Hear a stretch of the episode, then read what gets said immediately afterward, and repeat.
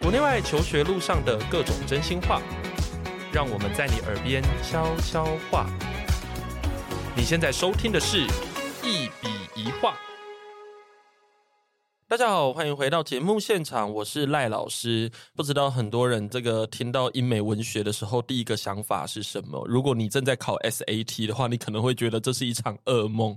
那很多念这个国际学校的学生呢，如果假如说平常比较没有这种读小说啦，或者是这种看电影啊这些经验的话，不懂得去欣赏这些东西的经验的话，诶，那你可能就真的会觉得这个英美文学的赏析呢，你可能就觉得真的是比较辛苦一点。好，那但是事实上，我们在日常生活中有很多地方都可以看到文学的这个踪影，比如说像我们刚才讲到的电影啦，甚至你去看戏剧，这些其实全部都是跟文学的延伸非常非常有关系的一些文类。哦，我们讲文类应该会比较精准一点。好。那其实很多人在念文学的时候，因为有些人就真的还蛮喜欢文学的嘛，他可能会觉得说，诶，那有没有可能未来我们去读个文学系啊，怎么样的之类的？可是很多家长可能会觉得，诶，那为什么要念文学？就会觉得说，哎呀，这个社会这个新生活已经这么辛苦了，为什么我们到底为什么要花那么多时间在文学上面，而且还念一个这样的相关的专业这样子？如果假如说你是从这种比较是职业考量来看这个文学的价值的话，你可能会得到这样的结论。但是呢，我们今天呢，可能要跟大家聊聊看，就是诶，如果我们日常生活中真的在读文学这个东西，它不只是一个考试科目啊，它存在的意义绝对不只是考试而已。我们想要去知道的是说，像这个文学作品在我们的日常生活中，它到底可以扮演什么样的角色？那念文学的人，嗯，到底是怎么去看这些文本的？这样，那我们今天呢，就邀请到一位专家，他本身呢是这个文学研究的硕士，然后同时间也已经在这个教学现场已经非常多年，这应该可以用十几年 来算了。 对，就是他平常有除了带这个像 SAT 啦、托福啦、雅思啦这些比较属于基本应试的这一些练习之外，哈，他同时间也有带大家去读文学作品。那让我们欢迎 Chantel，Hello，嗨，大家好，我是 Chantal。 嗯，Hello，他现在非常非常的紧张。 对，对，那你要不要简单的自我介绍一下，说说自己的，你知道平常驯兽的经验？好哦。 所以我有十三年的驯兽经验， 就是英语教学现场。然后之前在留学代办顾问公司待了五年，是嗯最近两年就转为比较偏对全职的线上教学。嗯然后偶尔会有零星的实体课程，主要是跟国际学校这样子。嗯对，然后呃我主要的教学对象大概可能是国际学校十到十二年级的学生，嗯对，然后大部分是 TAS，就是台美美国学校，嗯然后再来可能是有一些要考雅思托福啊，或是一般英语进修，比如说学术写作啊，或是嗯基础阅读的一些外系的大学硕博士生，嗯然后还有一群可能是工程师，工程 师大家想说，哎、为什么要特别 single out 工程哇师？，为什么？ 没有，因为就是我有在语言学习平台兼职，嗯然后那边其实很多就是理工学院的朋友，那为然后什么工程师会想要特别哦学英文嘛？对，就是学就一般的英文加强，哦尤其是口语方面，他们可能要跟比如说巴基斯坦或印度的主管沟通， 然后没有办法讲，你知道吗？开会什么的，我懂可是那要怎么面对那种口音很重的情况？嗯那个我可能会给他们听一些 BBC 的篇章你。说苏格兰的部分吗？对，哎、没有啦，那个也太 太难了吧。 要有苏格兰的主管才会做这种 事。对啊哎、，我觉得如果能够听得懂苏格兰人讲的话，我想很多地方的英文应该都是听得真懂的，的。那个连本科系的人都有点，就是蛮蛮困难的，我觉得。那除了工程师嗯之外，还有吗？大概主要就是这些，嗯对对对对。嗯，所以你的服务范围其实非常的广哎、很广，之前还有一些护理师，还有哎、烘焙师傅，烘焙师就傅是，我们就是某种庞杂的服务业， 还好我服务的对象只有从六岁到十八岁，上面的基本上遇不没有我太到。我其实觉得六岁到十八岁比成年人难 带，哦 真的 吗，哎、说因的也为是，他们很不受控。是啦，是有蛮多不受控的部分。哎、所以你其实你的不是驯兽、哎，你 不是吗你你这个是要陪伴吧？ 就是因为其实很多人到了职场之后，其实还会还蛮想学新东西的。，对，真的，真的真的，这尤个真的其是要在出自社己会。的领域嗯待太久的话，对，出社会之后，你就会觉得说，哇，以前在学校学习真的很棒。真的真的对，当学生很幸福。是，那你平常教文学赏析的部分会多吗？嗯，主要应该还是国际学校的学生，然后比较特殊的例子是之前有一个科技业的主管，一个大我几岁的姐姐吧，嗯就是她自己想要进修，就纯粹是学习兴趣这样子，没有要考试什么的嗯然后他又不想上知识化的课程，所以他就跑来找我，想说就是需要有个人领路，然后嗯就是帮他安排一些就是阅读的文本这样。嗯对啊，对啊，。对啊，那你带他读什么东西？因为巴他莎本士身比也是亚吗？莎士比亚那个太难了，因为还是要看一下，就是可能智慧量，我们去安排比较适合他目前的、哦哈利波特吗？？呃，可以，哦哈利波特是可以的，没有，但是我都从篇幅比较短小，哈利波特太嗯长，就是对于对第一次接触文学作品来说会有点吃力啦。嗯老实说，嗯嗯嗯对啊，对啊，对啊，所以可能就是会带有一个叫 Kate Chopin 的那个《The Story of an Hour》，所以它是一个小时内发生的一个故事，嗯然后大概只有有两页吧。 两页吗？对啊那，应该是可以啦。对啊，对啊，但是我觉得就是要一个比较就是精简短小的篇幅，会比较能看出他对文字的敏感度在哪边。嗯嗯，对嗯对嗯对，所以都是一些短篇故事。都是从短篇开始。对，我觉得短篇故事读起来很不错，因为现在大对真家的好忙哦， 对啊，短篇可以很快看到结果，大家都在等懒人包 哎、所以短篇故事是懒人包吗？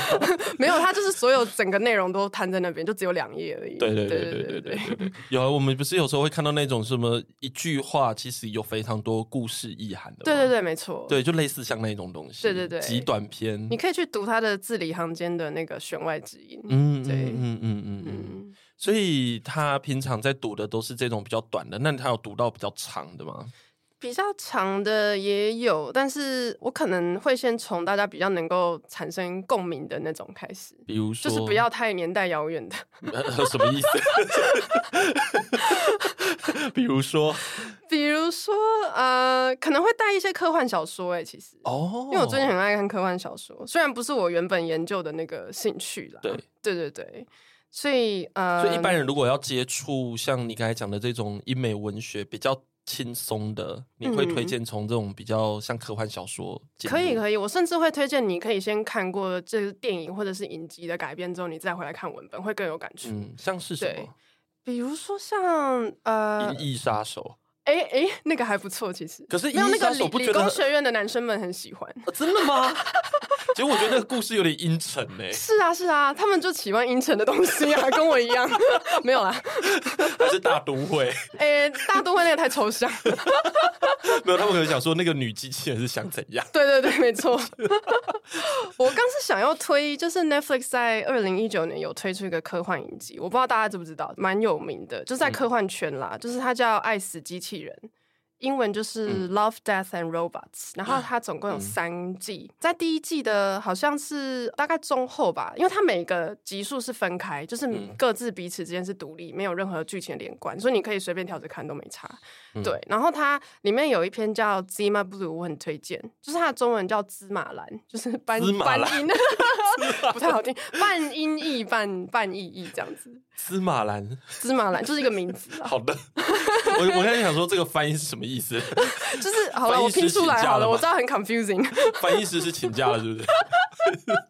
天呐，就是 Zima Blue 是 Z I M A，然后 Blue 就是蓝色那个蓝。嗯对对对对对。然后我很喜欢这个故事的点，它的作者是呃要介绍一下作者，他叫嗯 Alistair Reynolds，、就是英国的一个科幻小说家。嗯，对，然后其实有兴趣的同学，对我现在在对高中生们讲话，就是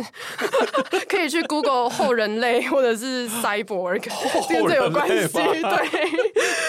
后人类也太难了。没有，因为文学作品它到后来有个转向，是开始很关注人跟非人啊，对就是没错人跟机器嘛。是的，对对对，但这个故事完全就是在讲这个，对对啊。然后我要讲故事嘛，可以吗？可以啊，你可以讲故 事啊。哦，后人类我们怕这大里家可睡以着欸对，不会不会不会，我觉得这蛮有趣的，就是嗯因为这个就是文学作品的魅力。对啊，对对啊，不对？文学作品的魅力就是让我们重新去思考我们这个人生活在这个世界上的意义嘛。对对对，没错。对我其实也算是一个半个文科生哦，因为我做文为化什么要研，强调半个？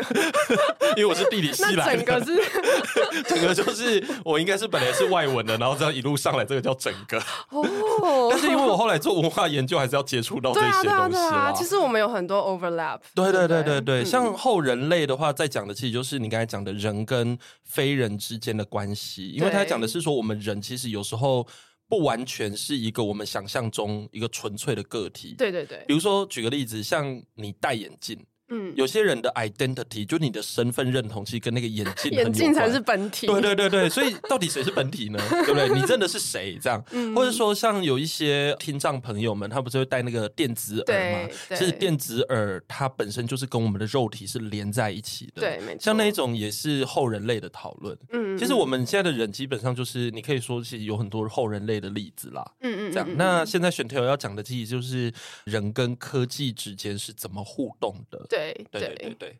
，OK。 ，OK，你可以继所续以讲故事好了。，谢 谢。交棒 对就是 Zima Blue，它剧情就是一开始有个记者受邀去访问一个很神秘的艺术家，他叫 Zima Blue。然后那个 Zima Blue 就是他希望在揭晓他最后一个作品的时候，就是跟记者透露他的生平故事，因为他就是他基本上不受任何媒体的采访。嗯然后他一开始是画肖像画，可是他之后就是开始创作一些比较大型的壁画。那他的每一幅画都有一个共同点，就是中间有一块蓝色的小小正方形。嗯嗯，对，然后所以到后期的每一个作品，就会发现这个蓝色的面积逐渐在扩大，然后范围甚至大到甚至等同于可能是一个天体啊，或是星云之类的。嗯对，因为毕竟是科幻小说嘛，有些元素是架空和想象的。然后西马布就跟记者说，就是因为大家都以为他是接受机械改造的人类，对，就是 cyborg，但是就是他在剧情的最后面就透露出他其实是一个机器人，就是他是有一个自我意识的机器人，然后他最初被设计成用来清洁那个游泳池的瓷砖。嗯，对，就是他诞生的那一刻，他看到的就是游泳池的蓝色方形瓷砖。所以对他的创作中间就全部都有一个对对对，人就大家一直人类在思考那到底是什么东西，那其实就是他诞生那一刻看到的第一个景象。对，然后他的原主人过世之后，就会有第一代、第二代、第三代的主人嘛，一直转手，然后添加了很多的功能，就变成现在很复杂的这个完成的形态，人的形态的 Zima Blue。对，所以他到最后就是他把自己拆解之后，只留下瓷砖清洁的功能，然后跳回那个游泳池，就是他诞生的地方。这个故事想告诉我们， 哎、好难哦！ 我只是想表达我很喜欢，我看完之后非常感动， 我还跑去找原著来看，你感动的点是，感动的点哦，嗯，我就觉得是一个很棒的故事啦。就是他的起始点，他最后都是在做他的，嗯应该说他认得的就是那个他充满热情的在执行的事对情，这点跟人类其实蛮像的啊、对，没错，对，啊，对啊，然后他原著我因为我去找原著小说来看嘛，其实也推荐就是大家可以看一下，嗯对。然后他原著有一部分在探讨人类的意识有很大程度是靠认知的能力跟记忆结合在一嗯起，所以如果说我们没有构成自我的这个记忆的话，那我们还能不能算是一个人呢？嗯大概是这样。是的，对啊，对啊，，对啊。然后他改编的动画就比较是在对生命的本质，还有燕福刚说就是生存的意义提出一个比较深层的问题。对。对对对，反正就是不管是动画还是原著小说，我觉得都处理的非常美， 就是在这边强力推荐给大家。而且我觉得有个重点，它有拍成 Netflix， 对啊，对啊，对啊，而且它真的很短哎、重点，一直觉得学生在乎的点就是短不短。因为太长的会觉得说没有时间看。 真的，我知道大家很忙啦。对，因为其实大家看到文学的东西，就会觉得说，该不会就是像莎士比亚那么乐乐等这样？没有没有，不是每一部都这样的。 对， 对，所以其实你看，日常生活中，我们如果能够去接触像这些电影或影集或戏剧什么的，其实也就代表我们其实离文学更进一步，或者说那个其实本来就是一个文学作品，你已经在接触文学了。对啊，，对啊，对啊。对对对，对，因为就是文学一直其实是一个可以跟我们的生命经验各个层次可以扣连在一起的事，就是对比较微观的层次，你可能是关于自己跟自己的独处嘛，然后人对际关系，然后关于爱情，或是如何反对爱情，或是迷失的时候找回人生的方向，或是嗯你觉得生命很荒谬的时候要怎么办？ 那请问要怎么办？哎，我没有答案要哦读，哪一个？请去读文学小说。 请问哪一部文学小说可以让我们知道荒谬的生命故事？ 其实很多关于青少年的文本都很荒谬啊 比如说拆火车吗？ 之类的。哎，我们一下就要推荐这种吗？ 这会不会太 hardcore？对啊，真的，就说，哎、老师推荐什么拆火车？然后看到想说，哇，这个老师的品味。这个老师的品味有一点黑 暗。先跟大家道歉一下。 对，然后比较宏观，可能就是你知道死亡啊、战争嗯啊、政治啊，或是你跟动物大自然的关系，或西是线无战事，对对对对对，没错，嗯那个 Netflix 最近有上有电什，么动物农庄？呃呃，对，那个你刚才讲的 SAT 很爱考，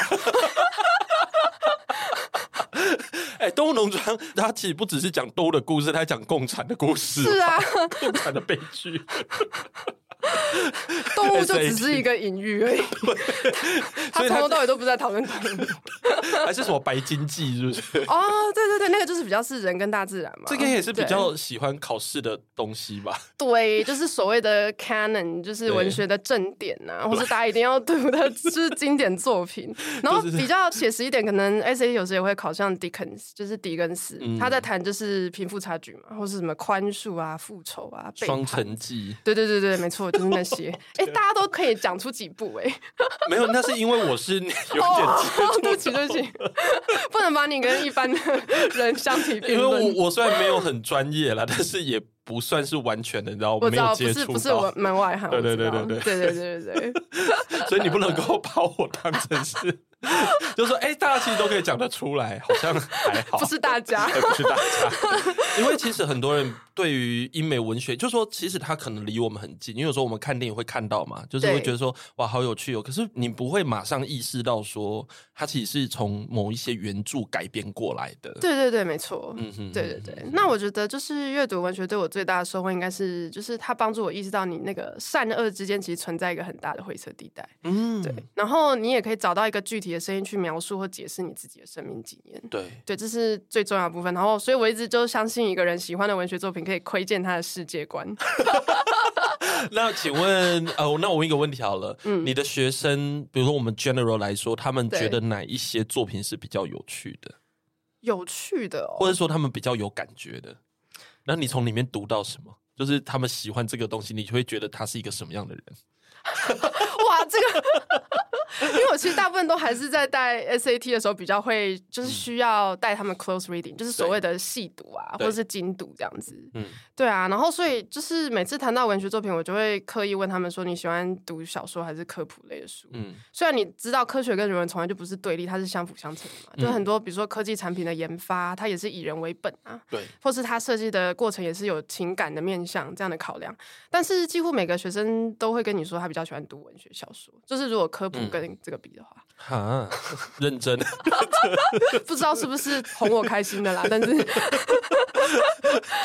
对，就是你选择之下，你会觉得我读文学应该还 OK，就是读小说对嗯什么的应该蛮开心的。可是，小说变成考试什么的，或者说他们就会觉得有压力啊。对啊，嗯是啊，然后或者是说就开始变成，就说你问他说你日常生活中会不会真的去读什么的，嗯嗯嗯嗯嗯，也不一定啊。只有极少数的学生是真的会读啦，嗯甚至还有我有遇过一些是有自己在从事创作的，嗯，对，就是写短篇小说这样。对，对啊，对啊有这样的学生好少哦。超级少，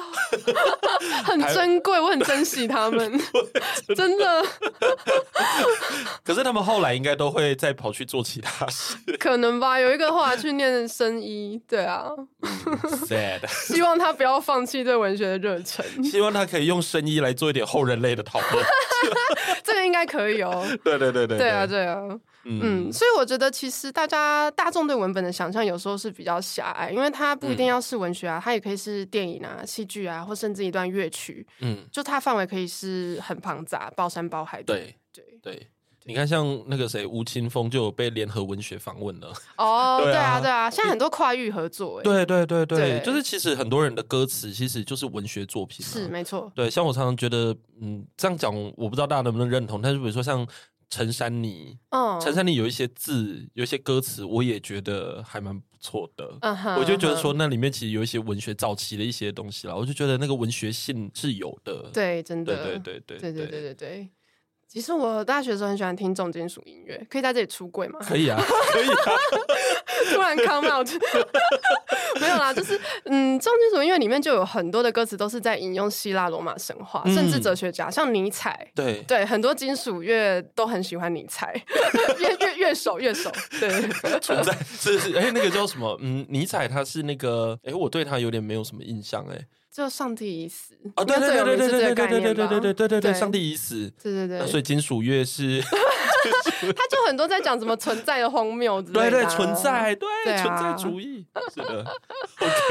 Anyways，哦，我刚是想要说，大家都觉得很困难，但是其实，嗯，它还是有个方法啦。嗯就是如果你能够掌握那些方向的话，就比较能嗯够抓到这个文章，或是领略这文章要讲的主旨是什么。对对，就比如说以国际学校的学生他们在准备的 SAT 为例的话，你其实可以大致拆分成八个方向，嗯就是它的考试方式，可能是考就是它的意义跟它的主题嘛，然后对也可能是这篇文章的论点，如果它有一个论述的话，然后有时候是 connotation，就是字里行间的弦外之音，有时候是形式啊、格律或是架构、组织、嗯文章的安排，它的段落安排方式，还有 genre 就是文类，然后还有一些 figurative language 或者是 rhetorical devices，就是我们说那种嗯嗯文学的修辞技巧，象征啊、隐喻啊、名誉这些等等，还有角色的关系，嗯，大概都跳脱不出这八个方向。其实对，所以其实它是有一个分析架构的，对，有有有，很明确。就是一个值，对啊，超明确。因为听你这样讲说，哇，都还可以分类了，对啊，它可以分类 啊。对啊。那所以学生觉得难在哪？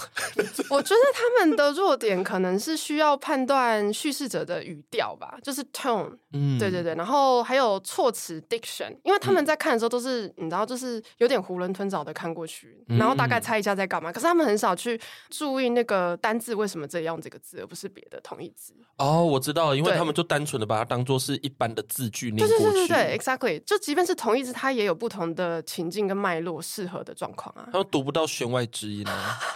他们就是读字面上的意义。所以他们是直男啊。 哎， 这样子啊，我想女女学生们会有一点意见。没有，我还讲说，嗯，这个就是 literally 的直男会有的行为， 对，很好笑。对就是他不会想到说有更多的，你知道吗对对，就是其实就是文章的脉络是最重要，我觉得对对对就是那个对 context。对啊，嗯，对对对对对，哎、这个其实真的对现在的学生来讲应该是有难度的，因为嗯，就是专注度啊什么的，现在都比较差一些。嗯嗯嗯嗯，嗯，他们都觉得问题是出在词汇量不够大，但是事实上并不是、啊其实是其他地方， 就是单字跟单字之间的连接，跟为什么要在这个情境用这个字，比较是这种问其题。实真正的问题是他们都是直男， 是一直说怎么一直变成性倾向的讨论？ 没有，就个性上的直男我知道，我知道， 直男是一个譬喻。是一个 metaphor。 Yes，但总而言之，我觉得你刚才讲的这是真的，因为嗯我有时候会上文化地理学，我就会带他们去看什么像波特莱尔、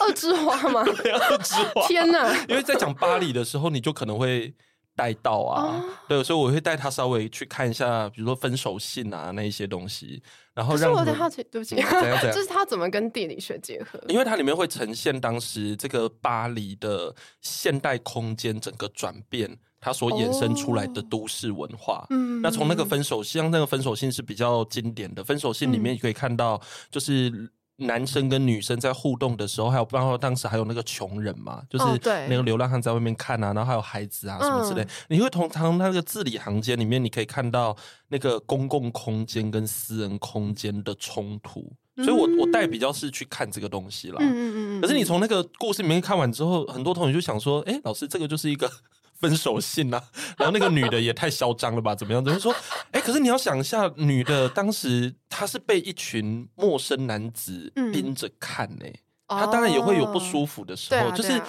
其实大家在读那个作品的时候，她没有办法试图就是从不同的角色里面去看说，哎、为什么她会这样想啊，什么什么之类的。嗯嗯嗯嗯嗯对，有时候我们在带学生的时候，我就觉得，诶，他们有时候读的速度太快了，他们哦觉得说，对就是我只有掌握到一个大纲或者是一个大概的一个故事的模样，对可对，是他们就对进不。去了，对对对对对嗯，，嗯，不知道怎么去讨论文学作品了。嗯，对。那通常这种时候你要怎么办？通常哦，我可以举个例子吗？可以啊， 就是 SAT，呃，这是旧制的哦，嗯对。但是其实新制的考法也不出刚说的那八种啊，嗯只是说它篇幅上面新制的 SAT 其实精简很多，嗯可能是因为考虑到现代人的注意力非常的分你散。说大家太就是大容易家划专注手力很机了短，， 对对对对对，而且网络上的就是各种就是获取资讯的管道很多嘛，嗯然后你可能得到的知识偏零碎化的这样，嗯，对，然后所以它现在篇幅精简很多，因为以前可能是八到十段的文章，就是要你读完全文，嗯对然后后面配个十题的题组，但是它现在缩短到只剩下两段，嗯，就是它只要考文学篇章，就是不超出两段这样。对对，然后它其中有一个考法，就是在考说，它可能会请你代换某一个情境当中的某个单字，然嗯后问你 A、B、C、D 哪个最接近。我觉得同学很常错这种、欸，就是嗯跟文章脉络比较相关的。对啊，比如说像我念一小段哦，就是他说这个女主角呢，她从月台踏出来，然后英文是呃、s h e stepped out onto the platform of a small wayside station and took a turn or two up and down its uninteresting length。然后她就是她说她上上下下的来回踱步嘛，然后在阶梯上走，to kill time，kill time 应该大家都知道就是杀时间，跟中文一样、t i l l the train should be pleased to proceed on its way，就是等到她在等的那个火车终于来这样子。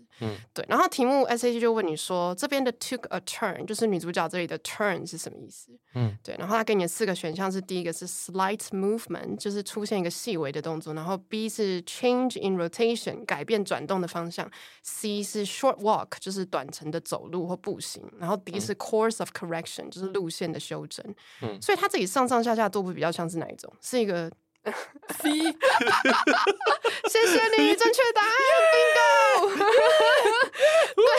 对， 所以其实我觉得你在解的时候，重点根本不是那个 term 本身在字典里的定义，可是很多同学会拘泥在。就是中文的定义，或是它字面的解释，不去对观察它的情境，因为在这个情境当中，它的 up and down 就告诉你它上上下下来回一直走嘛，然后他又用了 uninteresting，代表他很无聊，嗯对，就是他现在不知道干嘛。然后 kill time 也是很明显在表达时间很多，不知道干嘛。嗯所以这个情况他并不是在讲他转身或是转动方向，他是在说他走来走去的。就是嗯答案应该是 short walk，、不是 rotation。但大部分同学都会选 rotation。嗯， 就是 我觉得他们应该在读的时候，他们就真的只是单看那个字，真的他没有把它脉络 化。对对对，但是 SAT 从来不考单字本身。 到底哎、我其实蛮常听到学生真的有讲到说，呃、嗯他们觉得，因为他们就是英文跟数学嘛，那通常都嗯是卡在英文，因为英文成绩你也很难哦拉。然后我就问他说，嗯，可是英文就是他们已经在国际学校很久啦，啊我就他们就跟我想说，嗯，可能是因为就是你刚才讲的，嗯就是词汇量不够。然后我就想说，嗯，是吗？他们都知道 rotation 了，怎么可能不知道对啊 walk？对不对？ 这到底 是对啊，然后那边跟我讲说，嗯，智慧量不太够。然后我想说，嗯，为什么呢？因为我有看过题目，我其实觉得英文的这个字没有真的那么的难啦。对啊对啊。对啊我觉得它难是难在说真的有长篇阅读的部分，我觉得那个真的会是一个阻碍。对啊对啊对对啊。对对对对，哎，那你要怎么面对他们？ 你要怎么带他们好好的读过，就是静下心来。除了静下心，但是我觉得静下心是平常就要做的功课啊，他不嗯会是到课堂上突然间可以坐下来三个小时。 没有啦，我的课没有三个小时，先说一下， 这太疯了。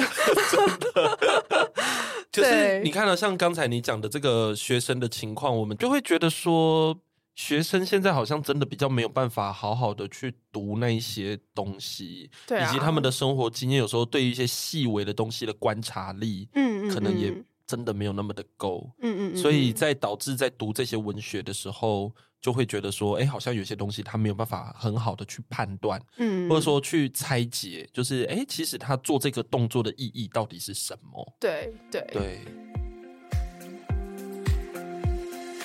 如果你喜欢我们的节目，别忘了订阅，这样每一集最新的内容就会自动推送给你哦。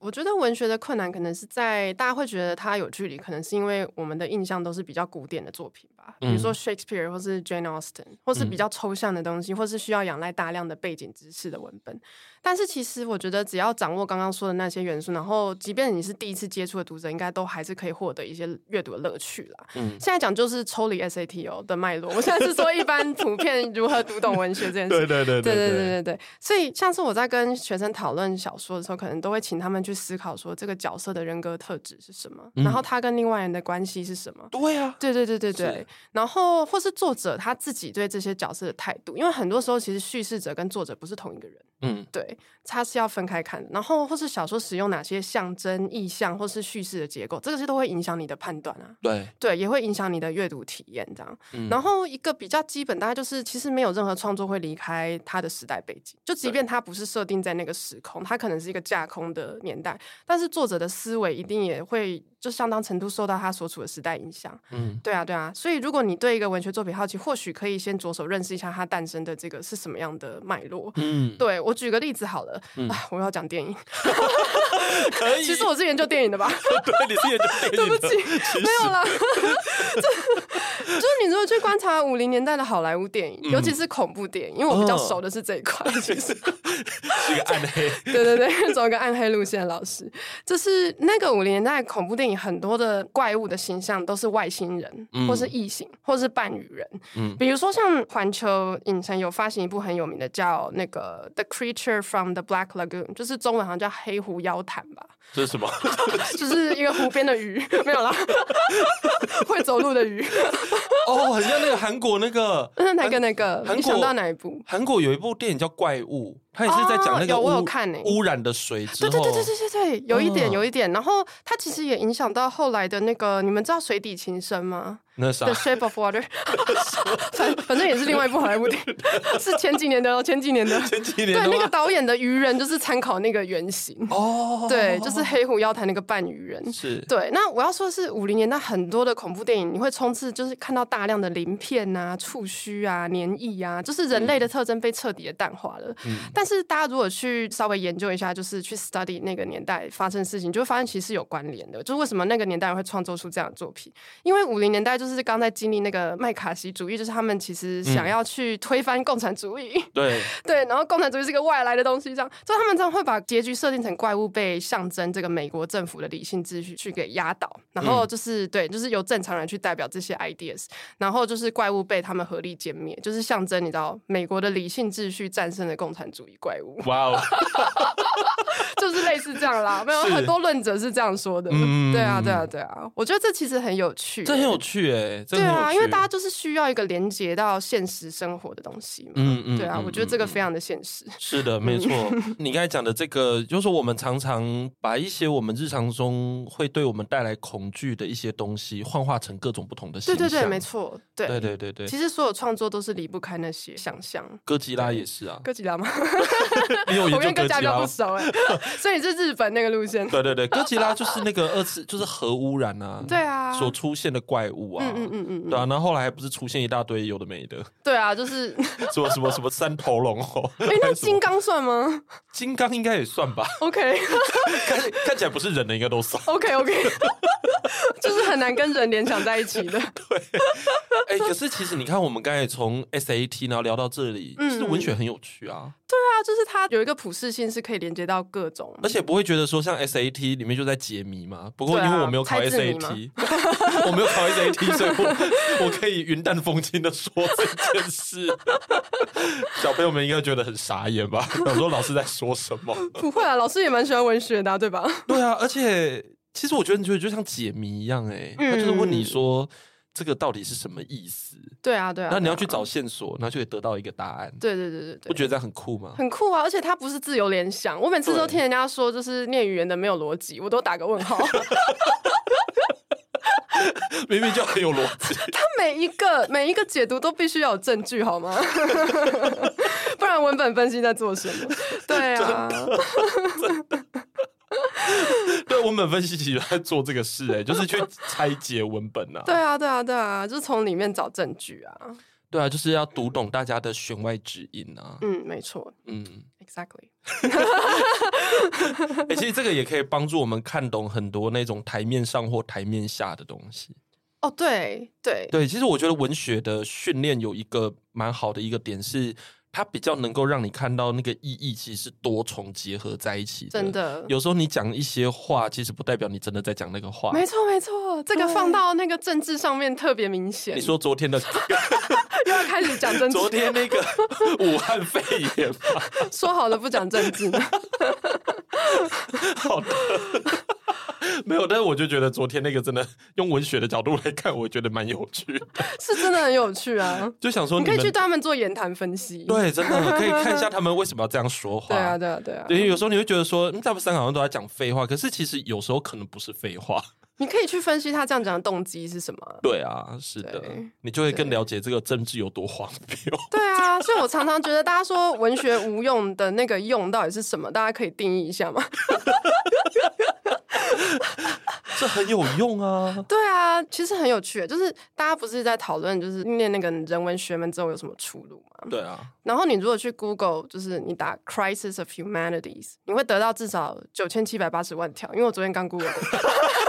我昨天晚上做一个小 测试。九千七百多条也太多了然后吧你就？会发现啊，什么这个东西是大概几百年前就有人在讨论了，这不是一个什么新的话题，嗯它就是每几十年一个新的形式在卷土重来一次。嗯，对，然后所以普遍认为文学无用，而且就它其实是一个全球化的状况啊，就是学用落差不是只有台湾或是美国，嗯，它已经变成一个趋势。但我觉得这个趋势背后有一个意识形态需要分析是，就你如果要以经济效益跟投资报酬率，或者你要用市场机制去决定说，哎，这个知识值不值得学习，其实它会有点偏狭。对嗯然后再来就是文学的用途，大家不是很好奇嘛？我觉得 其实这件事可以从三个面嗯向来谈。第一个就是，我觉得人文学科在做的事是训练大家如何提出一个真的有意义的问题。 真的。哎，对等一下所以你这意思是，不不不不是不是，没有那个意思。我知道你要往哪个方向讲，对不起，绝 对不是，只要理工的问题绝对不是。 故意引 战。对， 我没有要占，没有要占科系，谢谢。好的，我我只是要说，人文特别关注的是，我要如何对前人提出的一个祭奠答案提出质疑跟反思。对，你必须对每一件事都保持一个批判的距离。嗯对，然后你在理解文学的目的，其实就在提醒你不要落入一个二元对立或是立场先行的一种思维。对，对，而且你随着接触的文本越多，你就会发现，其实很多一开始看似对立的观点啊，它其实是殊途同归的。嗯，然后或是主观跟所谓客观的界限，在很多议题上不是很明确。对，大概是这样。对，然后第二个就是我其实觉得，嗯，文本分析它某种程度上就是在训练媒体试读啊。嗯，然后，尤其在现在这个由演算法主导，就是你所有阅听习惯的时代，其实特别需要这个技能。真的。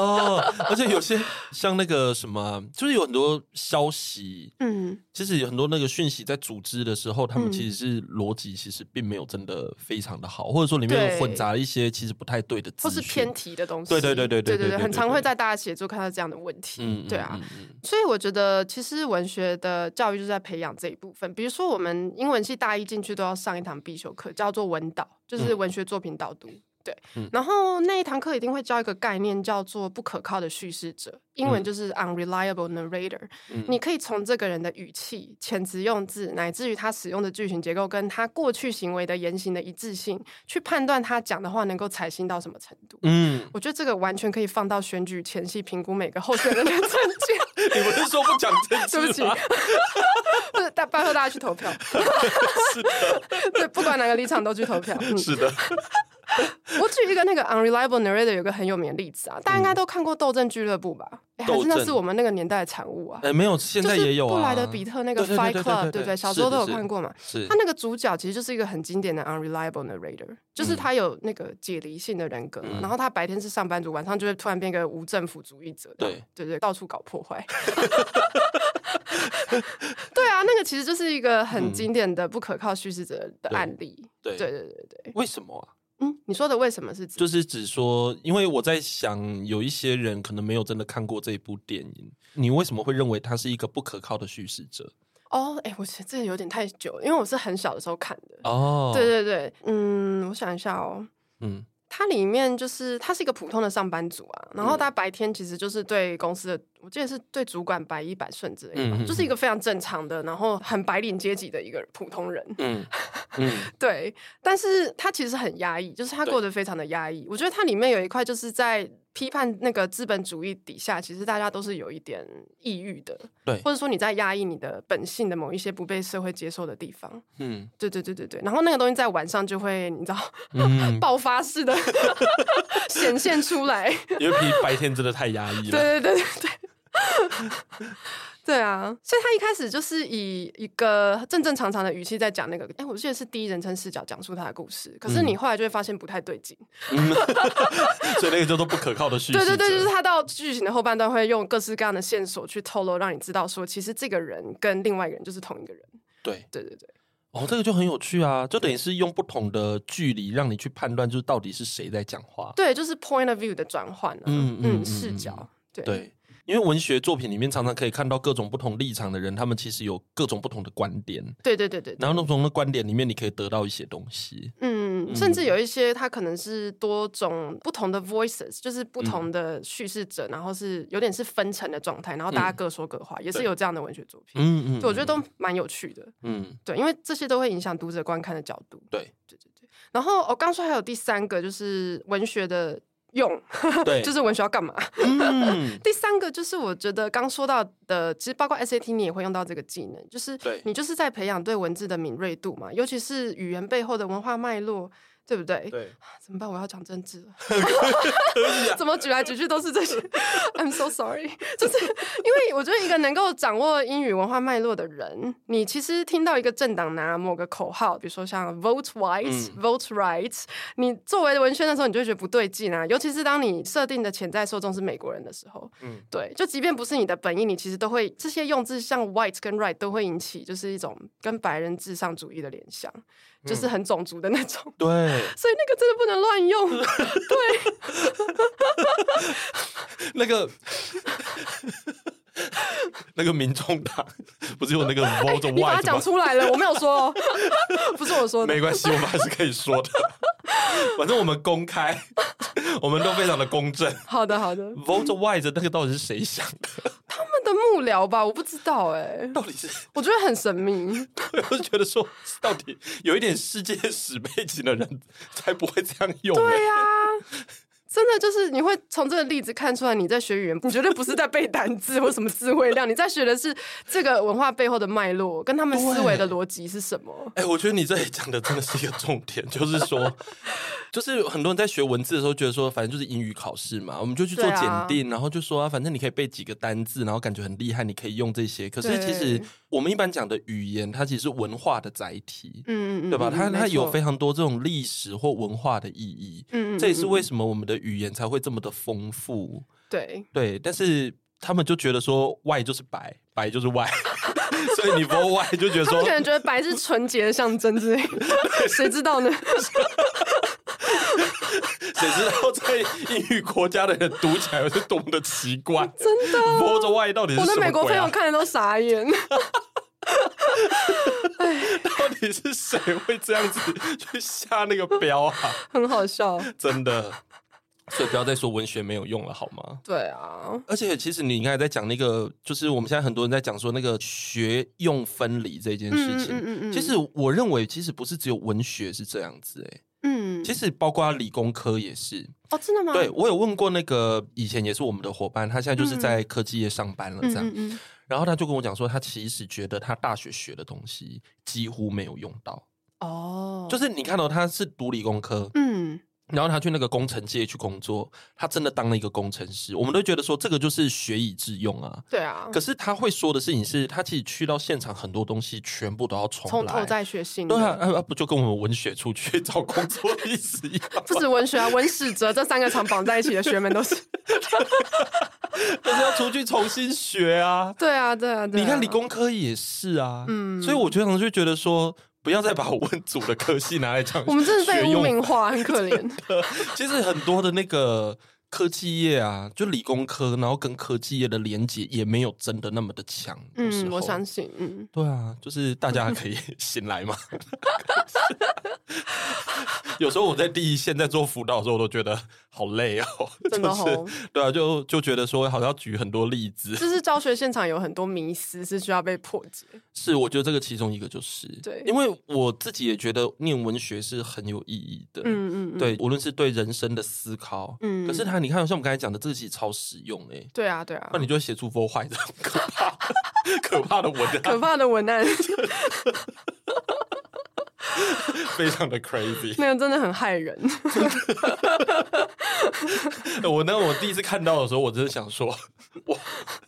这这个该笑吗？还是 就会觉得说，哇，这在台湾什么都看得到哎、 真的耶？他还上 Twitter，好 多人在分享，哦好丢脸哦，真好的。丢脸哦， 哇，超好笑的，我的天啊呐、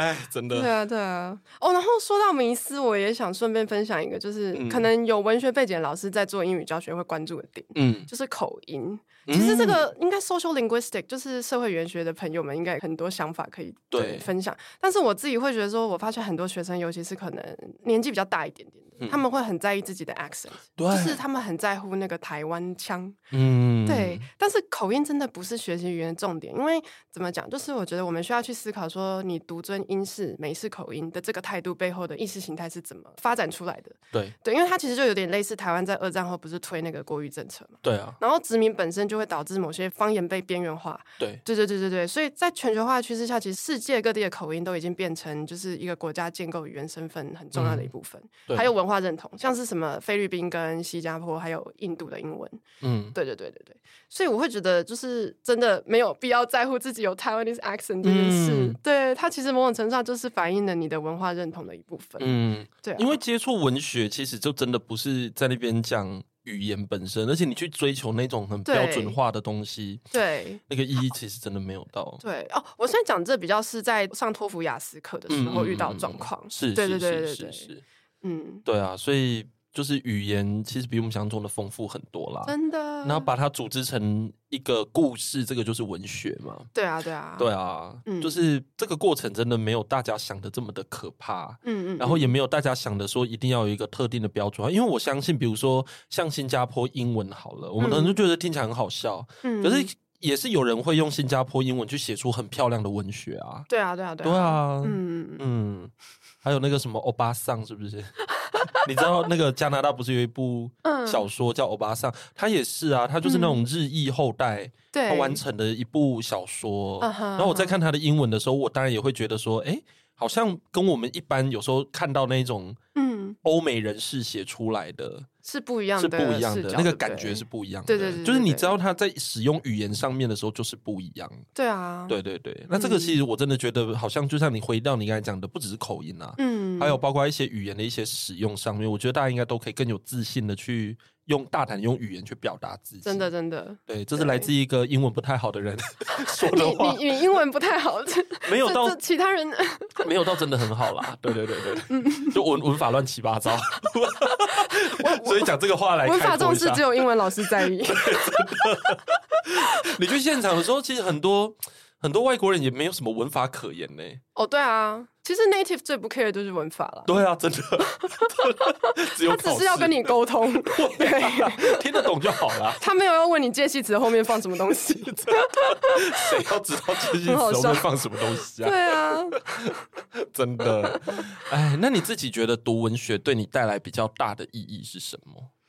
比较大的意嗯，义除了当然你把它当做是一个研究对象来说，哦，对啊，那个当然是一部分。不过我嗯觉得比较大的意义是，它可以用具体的方式去描述跟说明我很多的生命经验。嗯，对，比如说像我硕士班的时候接触的那个，影响我最深远的应该就是库尔理论吧，嗯就是当时的指导教授叶德轩老师开的课。嗯，对，这 应该那我怎么们团了？队里是不是很多人都 都是修过这堂课，只是不同的人教。 对，所以它其实就是一九八零年代在美国形成的一个思潮嘛。嗯然后，因为它原本就是讲，你知道，queer 就是一个比较奇怪的啊、变态的啊，或是怪胎、古怪，就是跟常人不同的。嗯所以它一开始其实是一个非常负面或是有歧视意味的词汇。对，嗯对啊，但是你可以看到后来就是同志运动发起了，大概从八零年代开始，一系列的就开始拥抱这个词汇啊，给它一个新的正面的意涵。嗯，对对对，然后去抵抗，比如说艾滋的污名啊等等的。嗯对，我觉得这个都是有跟现在的时代非常直接接轨的一些议题。嗯，对对对，你可以在很多的文学作品或甚至文学理论跟批判看到，对，对它并不是跟你的生命脱节的。是的， 因为很多同学嗯想象好像是这样，对，就会觉得说啊，这个就是十七、十八世纪的古人写的东西，对啊，就是可是我干嘛要读离我几百年前的人想的东西？对。可是重点是啊，它就是会跟你现在的经验就是还是有所连接啊，对啊，对啊，而且文学的感染力很强，我觉得你很难找到一个阅读的体验，就是在其他学科是具有这么广泛的一种普适性，这样子。嗯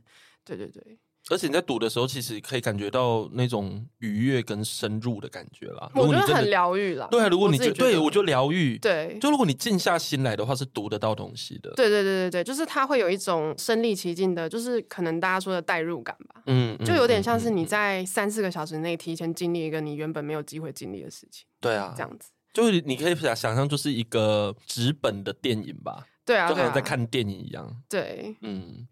哎，这样说起来，我好像最近应该要 再去读一下一些文学作品。你有特别想要看哪一本吗？呃，没有诶、但我还蛮喜欢，我忘了它叫什么名字，但是我非常喜欢俄罗斯的短篇小说，真的哦、我很喜呃欢俄你罗斯的。是走这个风格的？哎、怎样？怎么了吗？ 没有没有没有没我还事。蛮我忘了那个叫，反正就是什么司机的啦，反正就是嗯因为那个俄罗斯人的名字都是什么司机司机。哼哼我对，其实一直都还蛮喜欢读各种那种俄罗斯的短篇小说，因为我觉得嗯虽然有点灰暗，因为有点冷冷的感觉，对他们真的是蛮阴暗的。 对，可是你就会觉得说，哇，他们讲一些故事，他嗯背后的那个对人生的体悟，真的是蛮深入的耶。对，啊，对啊，对啊， 很爱，我不是只爱小王子而已，小王子很像你会喜欢的那个但是 我觉得我更喜欢的是俄罗斯的短篇小 说。哦，对呀、赖老师，大家就是比较不知道的面相。 对对对对对对，今天也是 come out 的时候，天哪，怎么大家在出轨？ 让大家知道说我其实蛮喜欢俄罗斯短篇小说的。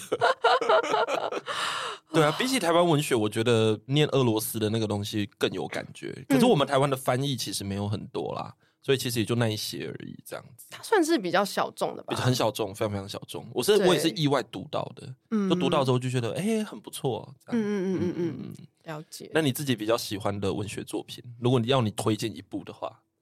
我自己喜欢的都很偏门呢、比如 说没关系，偏像门是的也爱没关伦系。坡之类的， 就是坡真的还好很吧黑暗。爱伦坡没有很偏门吧？ 可是现在小朋友不会读爱伦坡、啊，算是会。听过的啊、那少说也知道王尔 德吧？对啦，王尔德一定大家都他那个 SAT 也也有考过，其实一直在讲 SAT。那 SAT 不考爱伦坡哦、没有，我觉得我真的真的我刷过这么多考古哎题，我从好来没看过有惊人讶问爱伦坡的问题。哎、没有人我考好过爱伦我坡，好难过，哦。我不是惊讶，我难过。可爱伦坡不是那也是那个时代算是佼佼者吗？ 就是他其实是美国侦探小说之父，而且是十九世纪很重要的一对个,、啊一个文学的人物。嗯对啊，对对对。哎、不考爱伦坡，我好惊讶哦。我能够猜到的原因是，会不会是他处理的议题有点太争议，或是太成人了哦有就可是能高中生，就是有点变态。嗯，就是在处理人性的阴暗面。 嗯，高中生可能比较需要，他们压力已经很大，我觉得他。们可能需要老人与海，老人与海吗？就是非常励志的那一种。对啊， 或白金记。就很励志真的，啊！我觉得爱伦坡很好哎、嗯，如果一直读狄更斯的话，我也觉得就是 狄更斯其实我我觉得有点闷。 哎、文学组可以讲这种话吗？ 可以啊，因为我们有读啊，对啊，狄更斯哦，嗯，我会觉得说，如果一直只是读狄更斯的话，我也觉得也是蛮可惜的啦。嗯，对因为你会需要一个比较全面的、多元的观点，然后那个观点就是来自你要接触各种不同的事情。因为其对实文学课很多时候是用断代史在分，对，就比如说你可能是中古嘛，嗯然后接下来十六、十七、十八世纪，然后一嗯路到就是当代这样子。对，对啊，对啊，对啊。嗯，OK，嗯嗯我们其实聊到现在啊，节目也差不多到尾声了哦，非常非常的快，已经 快一个小时了，好快哦对啊，超快。对，所以我在这里，我想问你一个问题，就是说，嗯如果当然我们现在听众当然是有所谓的中学生啦，但也有成人嘛，就是一些、比如说家长们啊这样子。嗯那我想问一个问题：如果假如说我们真的要针对每一个人，嗯给他们一个阅读小说或阅读文学的建议的话，那你觉得你会怎么给大家一些方向？一般人会觉得文学很有距离，就是因为大家对文学的想象都是离我们年代很遥远的作品嘛，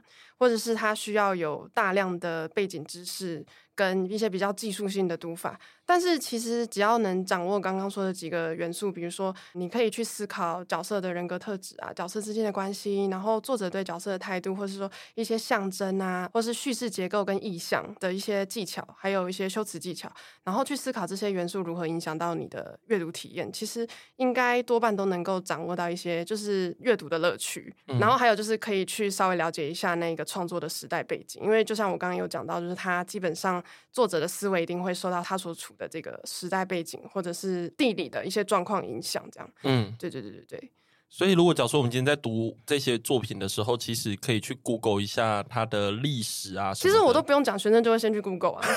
不然我看不懂。对啊，对啊，但是我都会说你不要一开始就往 Spark Notes 那个方向去。Spark Notes 就是一个很有名的，他会帮你整理它的 summary，就是剧情大纲，哦然后整理大意，然后告诉里面重要的一些，你知道，就是重复出现的一些手法是什 么，哦，就是文学技巧雷是，大 家，就是懒 人包，就是会雷到大家的。对，会雷很雷，他会直接告诉你结局。 那真的是不要看那但个。我觉得那个很剥夺阅读的乐趣啦。对啊，就除非你真的只在乎考试，不然的话就不要一开始就往那个方向去查。嗯嗯，对对对对对，对啊，我觉得其实有时候，如果有一个文学作品，它可以在你人生不同的阶段陪伴你，我觉得是非常好的。嗯，真的，因为你真的遇到不同的事情，你需要的作品其实是不太一样的。没错，而对且我觉得我们需要重新定义所谓的外文的技能对，跟它的应用范围，因为学英文绝对不是只有限于培养听说读写的基本的语言能力嘛，然后对它也牵涉到比如说沟通、翻译、协商啊、批判嗯思考，然后你的美学的感受，还有国际化的视野，这些嗯其实都是念外文系在做的事情，对，对，或是人文的领域很在乎的事情。嗯，对对对对真的不要再说学用落 差， 因为连理工科都是这样好 吗？对呀、只是每次被 single out 出来都是我们，关我屁事哦！真的很委 屈。对啊，OK，非常非常谢谢选 t a l 今天带来的这一些分享，可以让我们更了解就是读文学的一些乐趣。然后同时间，选 t a l 今天也非常的好，就是有给大家一些小 tips，就是如果假如说我们今天真的要亲近文学的话，那大概可以怎么做这样子？谢谢你有觉得你有什么东西漏掉的吗？呃，没有， 应该已经讲的非常多了。对我觉得今天这集如果整个听下来的话，其实你会更知道文学可以在我们的生活中扮演什么样的角色。 嗯，谢谢你 Maybe- 的邀请。 Maybe 大家就会比较不会在那边讲说念文学没有用了。 对呀、这个都吵了几百年了。今天这一集是带着怨气来 的。好了，那我们今天的节目就到这里，谢谢选跳来玩，那我们就下次见，拜拜。关于求学路上的莫测变化，让我们陪你说说话。如果有任何关于节目内容，又或者其他国内外教育的大小问题，都欢迎到一笔一画的 Facebook 和 IG 留言给我们哦。